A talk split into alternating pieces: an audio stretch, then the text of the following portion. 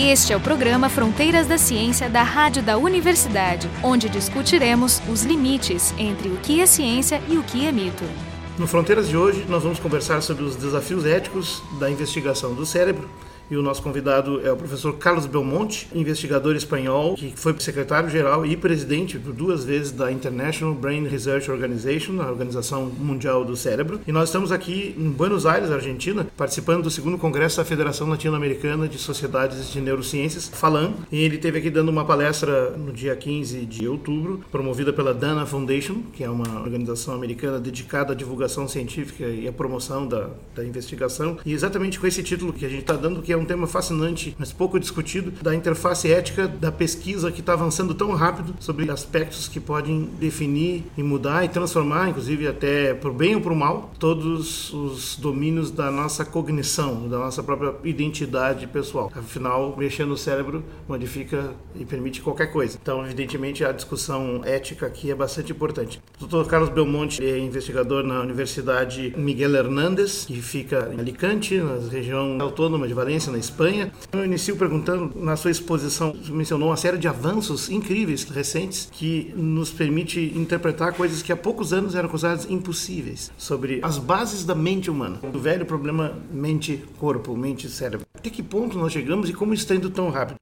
Bueno, es que ha cambiado todo tan rápidamente que resulta difícil adaptarse incluso para los científicos. Es decir, hasta hace muy poco y yo que soy una persona mayor lo he vivido directamente, realmente se pensaba que la mente era algo espiritual, ajeno a, lo que era la materia y que de alguna manera el cerebro lo que era era la central telefónica entre el cuerpo y otra cosa. Hoy día yo creo que en general el dualismo que ha existido históricamente en la filosofía humana, pues hasta que ha empezado ahora esa visión diferente, ya no es aceptado a nivel científico. Los científicos pensamos que la mente, el pensamiento, los sentimientos, las emociones, todos los procesos que llamamos cognitivos no son sino el resultado del el cerebro operando. Es decir, no hay ninguna razón para pensar que estamos trabajando con algún proceso que está fuera de la dependencia natural.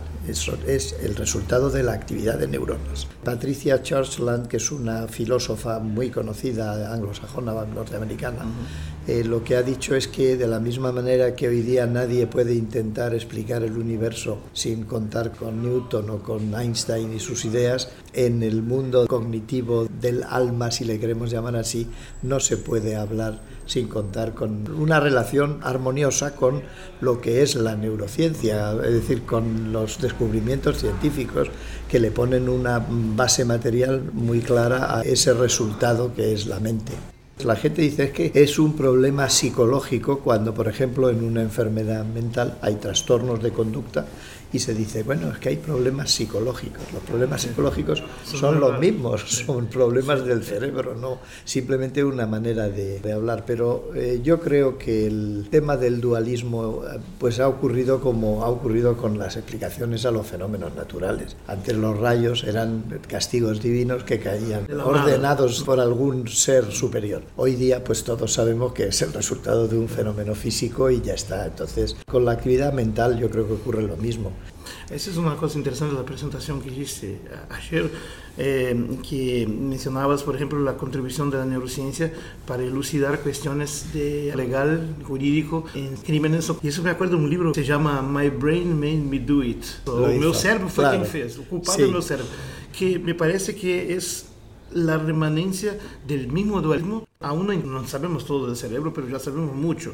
Sí. Aún estamos Nos en, queda mucho en medio del camino, sí. como Antonio Machado diría. ¿no? Sí, Caminante no hay camino, pero lo estamos Lo caminando. estamos haciendo al andar. Yo creo que efectivamente subsiste en ese estilo, porque son situaciones límites donde parece que efectivamente separamos lo que es la acción, la actividad mental o lo- los procesos internos que han conducido a una conducta, parece que fueran independientes de la conducta.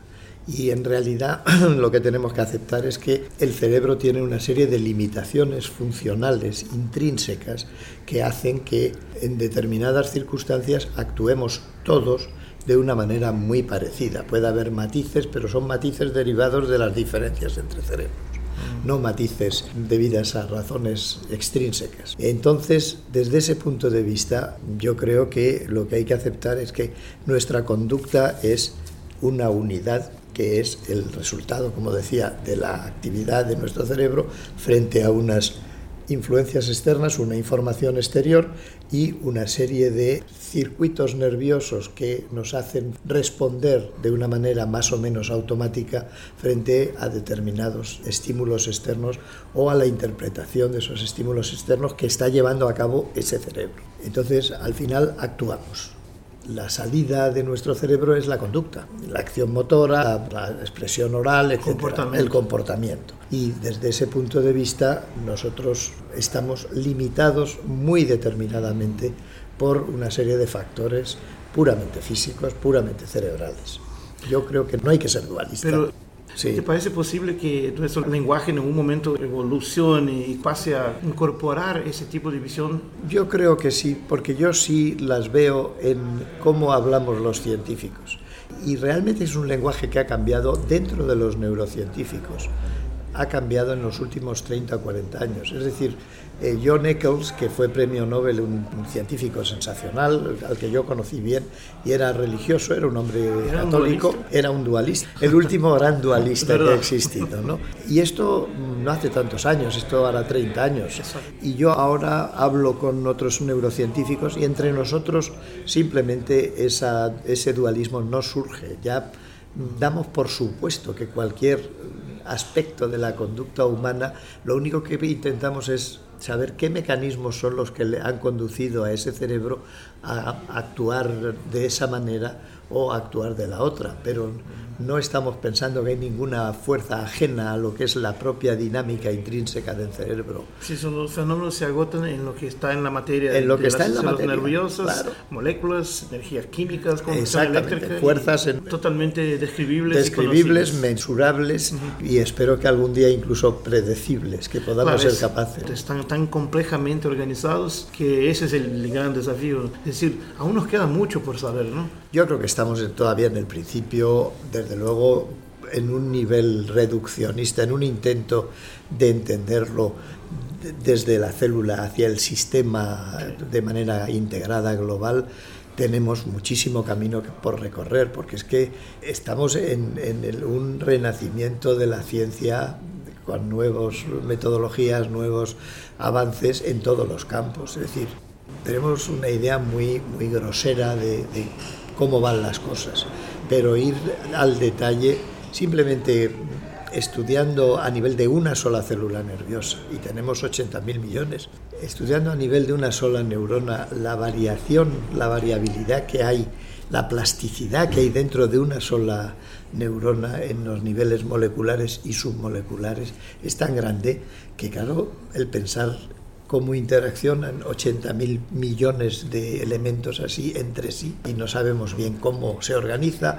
En fin, estamos en el principio. Comparte la idea, como dijo Carl Sagan en su serie Cosmos, que efectivamente y hasta hoy un cerebro humano es, es, la pieza de materia más compleja en el universo conocido? Yo creo que sí. Tampoco tenemos ese, un conocimiento grande del universo, pues la probabilidad de que haya estructuras, cuerpos, llámale cerebro, llámale como quieras, en el universo que tengan una complejidad igual o mayor que la nuestra, no se puede descartar. Sinceramente creo que somos una mota flotando en el espacio y, y nuestra limitación está que el cerebro está diseñado para captar solo aspectos de los cambios a nuestro alrededor que son relevantes para sobrevivir. Entonces estamos perdiendo, el, espectro energético es infinito y nosotros cubrimos eh, desde en, hercios de 0 a 7000 o 10.000. Una fracción. Una fracción muy pequeña de, de, la longitud de onda. Me gusta citar a Sagan porque esa, eso lo dijo hace 35 años. bueno, es que era un, tipo genial. ¿eh? Verdad,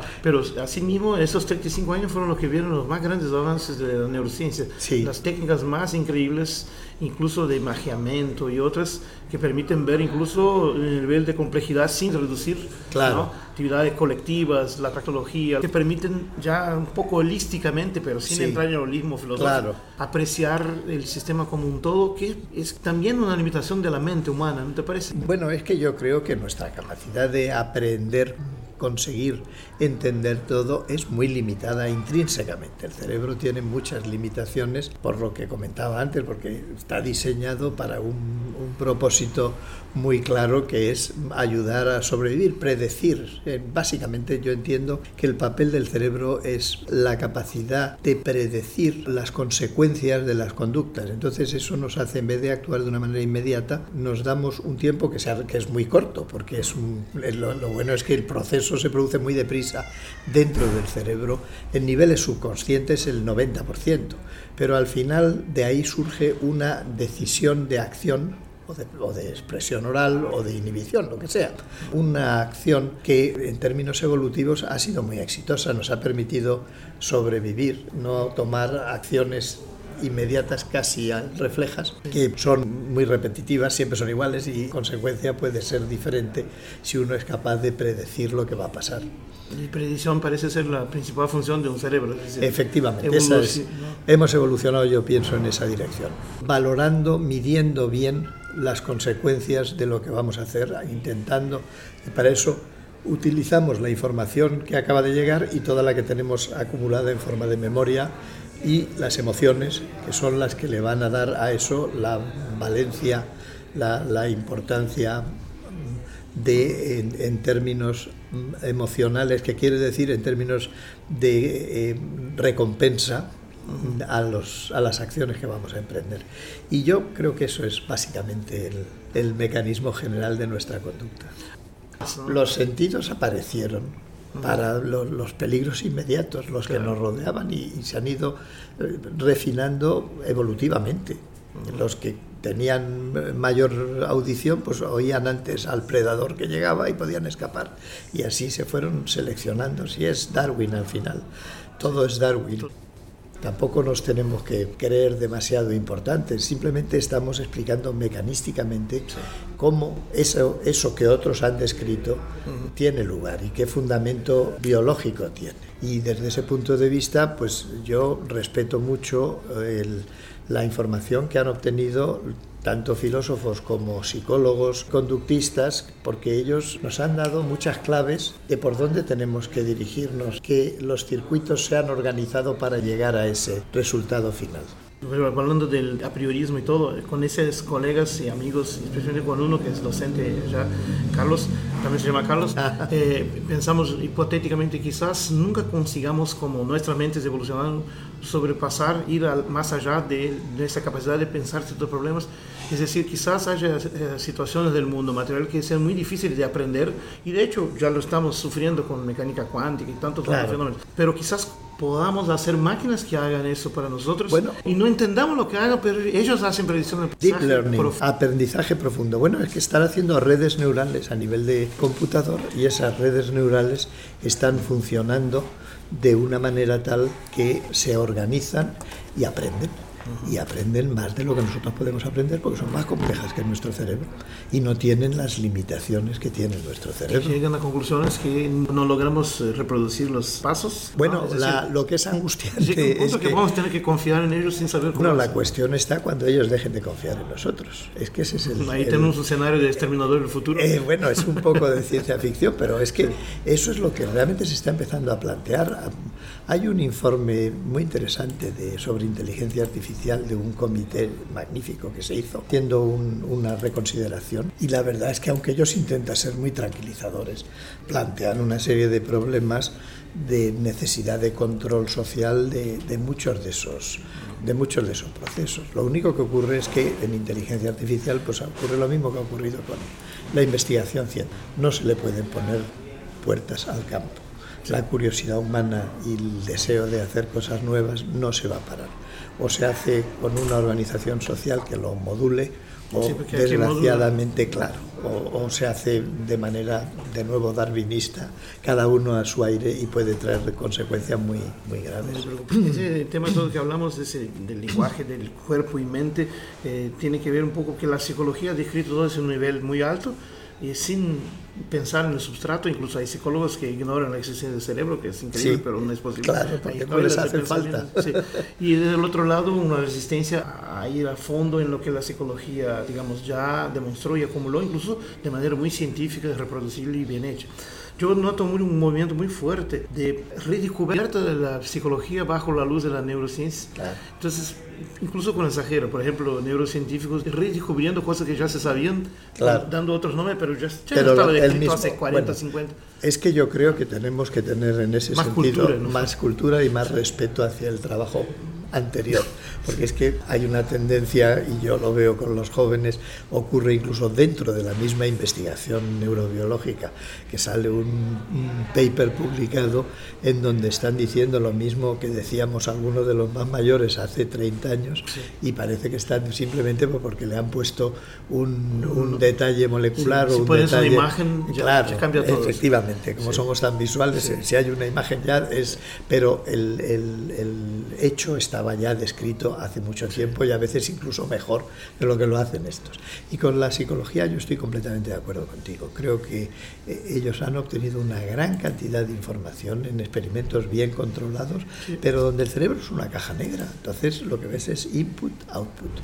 Pero la relación input-output es muy importante a la hora de meterse en saber lo que ha ocurrido dentro para, con ese input para dar lugar a ese output. A los, a los neurofisiólogos nos viene a los en general, a los neurocientíficos. Y yo creo que la nueva neuropsicología está eh, orientada y cada vez hay gente más sólida, más bien formada con las técnicas eh, neurobiológicas y se están fundiendo. En, en, 20 años no va a existir la psicología como, como ciencia independiente. Incluso hay todas las revistas de popularización de psicología que representan todo con imágenes con, y, neuronas. Cada, y, cada vez más, claro. Y, también es un revival del reduccionismo también. Sí. También está ese lado, es decir, claro. aún nos queda. Claro, bueno, es que yo creo que el, el, científico es de corazón siempre reduccionista. Es muy difícil. La ciencia. La ciencia, claro. Es que, que ha sido la herramienta que mejor ha funcionado en, en ciencia. Pero bueno, estamos en un momento realmente cualitativamente de cambio. Yo creo que todos los paradigmas en los que nos hemos basado se están moviendo bueno, con esa base sólida, ahora en la parte final acá, eh, el tema es de, de, la, de, las fases éticas, que son muchas, ¿no? Es decir, la curiosidad, la ciencia avanza mucho, la neurociencia claramente avanzó muchísimo, es una de las ciencias de la moda, ahora hay una neuromanía en sí. el planteamiento, neuroeconomía, neuroeducación, algunas, algunas más bien envasadas, otras ni tanto, estoy de acuerdo con cosas que has dicho ayer sobre neuroeconomía y otras. Creo que es una psicología descubierta eh, con otro nombre y nos presenta casi mucho ¿no? más de lo que se sabía desde los años 50 y 60. Pero eh, quizás surgen cosas nuevas porque si vos haces una busca con nuevas herramientas, cosas nuevas aparecen. Pero el tema es eh, el viejo límite, ¿hasta dónde se puede ir? Por ejemplo, cuando hablamos de, de, de, ciencia, de comprensión de cómo funciona el cerebro y como base de la mente, hay ideas de descubierta que pueden permitir hacer tecnologías eh, la tecnología más obvia es la farmacología, los medicamentos, con lo cual ya se hace una intervención brutal en la psique humana, incluso para bien y para mal, para tratar lo que es tratar, pero también surgen nuevos vicios, nuevas costumbres, efectivamente, drogas de control social, se puede discutir desde ese ángulo, abusos, el abuso va a ser siempre y, y no es bien comprendido también como tema. Entonces, eh, ese es un primer problema, la interfaz así de hasta dónde se puede ir. Y el otro es, eh, para, ¿hasta dónde podemos ir para cambiar el comportamiento humano? Porque cambia siempre, la evolución cambia todo. Y, pienso eso porque la cosa prostética también de, de las interfaces entre cerebro, y que podemos, por ejemplo, andar con un disco duro de información extra para consultar o una antena con la internet. Y bueno, eso ya cambia mucho, ya no somos más un bicho. Es que, es que las posibilidades, yo tengo, tenemos tú y yo un colega cuyo nombre no voy a decir aquí porque fue una conversación informal que me dijo, fíjate Carlos, somos de las dos o tres últimas generaciones que no va a ser inmortal.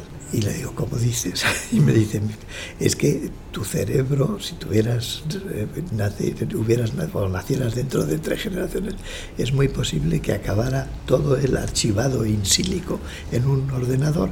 Entonces tú seguirías en ese ordenador siempre. Y si es un ordenador el que ha reproducido tus capacidades de aprendizaje, etcétera, pues seguirías aprendiendo, etcétera, y seguirías vivo. Ayer leí precisamente sobre inteligencia artificial que ya lo del procesamiento en paralelo ya están empezando a encontrar mecanismos para hacerlo. Y yo creo que eso es un problema de cinco años los recursos que hay en este momento y, de hecho la plasticidad eviana está de que simplemente el uso de una sinapsis hace que se refuerce ese mecanismo. Entonces, diciéndolo de una manera muy simple, ¿no? que físicamente esa plasticidad no exista en términos de establecerse el contacto si se busca un mecanismo electrónico para cuando eso deba ocurrir, que ocurra de otra manera.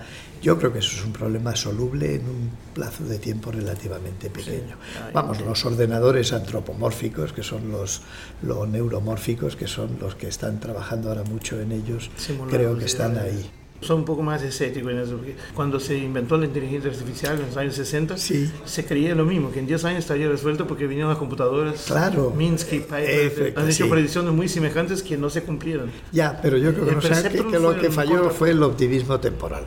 Yo conocí a McCulloch y a, Wiener en, en Madrid que vinieron a, mi a nuestro laboratorio. Los creadores de las redes. Los creadores de las, de las redes, ¿no? y efectivamente en aquel momento había pues ese optimismo, lo mismo que con la Revolución Francesa, pues se pensó que el nacionalismo iba a dominar el mundo. Pero yo sinceramente creo que eh, erraron en la, simplificando en exceso el problema. Pero creo que vamos en una dirección en donde eso se va a poder conseguir y en este momento el esfuerzo que se está haciendo a nivel económico y en, por las grandes compañías en eso hay un artículo en Nature hablando de, inteligencia artificial y del problema que se están llevando esas grandes compañías. Todos los científicos les pagan cinco veces más que las universidades están vaciando. Para parecer es un problema real. Y claro les ofrecen un entorno maravilloso para trabajar unos medios impensables en los sistemas universitarios académicos y la posibilidad de vivir mejor y encima relacionarse con otros colegas. Pero claro, eso plantea problemas éticos y sociales muy importantes. ¿Quién es el poseedor de eso?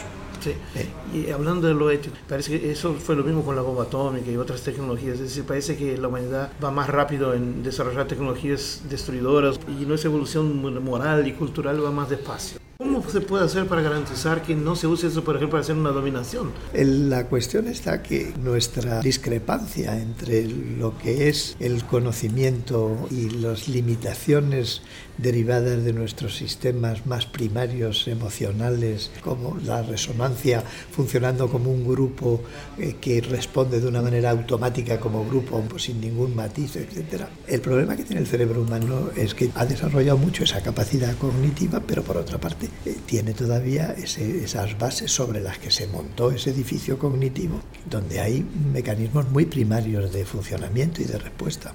Yo creo que ahí lo que nos tenemos que plantear es intentar tomar decisiones con mecanismos racionales, pero es que sinceramente yo no me siento, me siento capaz solo de advertir del peligro. Pero claro, no, eso no, es una tarea de un individuo, sino de, la sociedad. De la sociedad, por eso. Esas cosas siempre funcionan mejor en comités. En el tema de la agricultura y otras tecnologías, del movimiento ambientalista, por ejemplo, hay una organización que se llama ETC, que es canadiense, Erosion Technology and Concentration, y ellos tienen nueve reglas para la introducción de nuevas tecnologías. Es una propuesta. Y la esencia de esas nueve reglas es garantizar la discusión máxima de la población para que decida en conjunto. Bueno, mi experiencia personal es que eso funciona muy bien en medicina a nivel de decisiones conflictivas, como si desconectar a una persona de un... Eutanasia. O la eutanasia, las decisiones sobre trasplantes, prioridades, nunca las toma una persona sola. Hay comités en los que se intenta juntar a personas de muy diferentes orígenes, eh,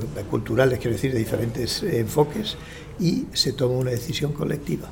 La posibilidad de error pues, se reduce porque se amortiguan entre sí. los extremos y se llega a una solución más o menos consensuada. ¿Hasta dónde podemos genéticamente mejorar el cerebro de un hijo que vamos a tener? Eso va a ser factible en, un tiempo relativamente corto. En fin, no de una vida humana, pero es que la vida humana dura muy poquito. es decir, en dos o tres generaciones. Y, y dices, bueno, yo es que me gusta que los niños tengan ojos azules y quiero que mi niño tenga ojos azules. Lo puede hacer un, lo pueden decidir unos padres, pues ahora mismo nos resulta chocante, pero a lo mejor no. Yo quiero que mida 1,90 o que, o, que le, o que tenga ciertas... Eh, eh, cuando conozcamos en detalle las bases de una formación musical, vamos, de un, lo, que pueda ser genéticamente establecible de, de una eh, buena capacidad musical, pues a mí me gustaría que mis hijos supieran apreciar la música y componer como Mozart. En fin, estamos hablando del nivel individual. Cuando hablamos del nivel social, pues fíjate. Sí, ahí viene el tema de los usos, ¿no? Por ejemplo, eh, eh, hay varios usos, por ejemplo, eh, los usos benéficos son citados, por ejemplo, se discute distinto si el tema es aplicaciones militares, por ejemplo, y eso lo sabemos. Claro. Incluso como tienen mucha plata, lo hacen primero. Desgraciadamente ha sido así, y luego hay algo que es importante que a nivel social se conozca, que los avances dependen de técnicas. Es decir, todo avance científico al final ha dependido de la utilización inteligente de una nueva metodología para estudiar el problema. y, y, cada salto se ha debido a eso. El tema es que aún no tenemos una tecnología social de tomar decisión, que son colectivos, no hay duda. El tema es que hay colectivos distintos. Una cosa es la población de un país o de un, sector de la humanidad decidir lo que es una intervención sobre la humanidad. Otra cosa es lo que de hecho también es una decisión colectiva.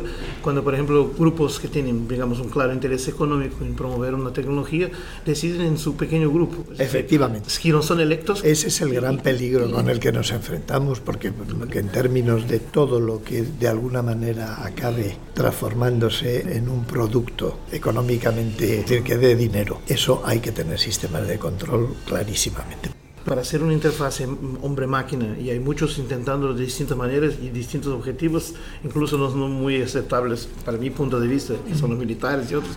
Mucho de eso pasa por ponerle múltiples electrodos en el cerebro y hay una interfase para leer el código real que producimos y también implantar eh, y controlar desde ahí un problema que, no sé, pregunto, no está resuelto es la estabilidad de esos electrodos. Es decir, no hay eh, ninguna manera de dejarlos para siempre.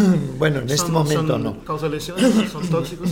Entonces es, es antiético una intervención de esas esencialmente. Eh, bueno, en, en, este momento, evidentemente, hay muchas limitaciones de, de una reacción tisular a un cuerpo extraño y no está resuelto. Pero no pasa con los marcapasos, no pasa con otras muchas prótesis que se están poniendo tejidos más simples. Bien, pero quiero decir que es un problema técnico y además un problema técnico yo creo que relativamente resoluble en un periodo de tiempo corto. La otra cosa es que cada vez estamos progresando más en la estimulación no invasiva y se va a poder llegar a eso.